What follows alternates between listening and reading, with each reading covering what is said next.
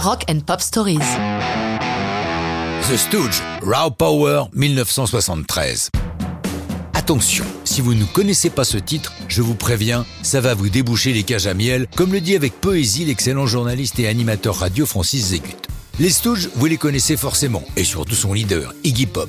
En trois albums entre 68 et 74, ils sont devenus la référence du garage rock et les précurseurs incontestables du punk. Mais leur quotidien est outrageusement sex and drugs and rock and roll et en 71 leur label rompt leur contrat. Mais une star anglaise adore les Stooges et Iggy. C'est David Bowie qui triomphe alors en tant que Ziggy Stardust. Il embarque Iggy et le guitariste James Williamson à Londres et grâce à lui les Stooges signent chez Columbia. Pop et Williamson se mettent au travail, ils sont dans un tout petit studio de répétition dans la banlieue de Londres, comme Iggy l'a raconté lors d'une interview. James et moi on avait loué ce studio, une toute petite pièce pas ventilée, avec un soi-disant chauffage, mais on gelait les fesses. On restait durant 4 heures et on sortait à chaque fois avec la démo d'une chanson.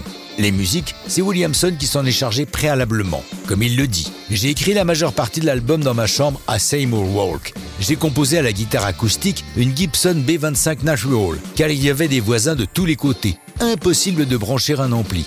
Finalement, j'ai pris cette habitude de tout composer à l'acoustique. Sa tonalité est très pure, tu peux vraiment entendre ta musique. Après, transférer à l'électrique, ça n'en est que meilleur.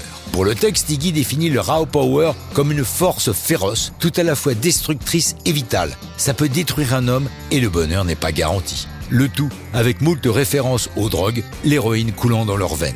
On notera au tout début de la chanson un rôle assez percutant d'Iggy. Ce n'était pas volontaire, mais à la réécoute de la prise, tout le monde, y compris Bowie, qui coproduit avec Iggy et mixe l'album, s'est dit pourquoi pas, et le rototo d'Iggy est passé à la postérité. Car postérité il y a. Si à sa sortie ce ne fut pas du tout un hit, Raw Power, la chanson et l'album du même titre sont aujourd'hui considérés comme des marqueurs importants de l'histoire du rock. Le magazine Rolling Stone a classé l'album Raw Power 125e dans sa liste des 500 plus grands albums de tous les temps. Les ricains adorent les classements. Enfin, c'était le disque de chevet de Kurt Cobain, le chanteur de Nirvana. Mais ça, c'est une autre histoire de rock'n'roll.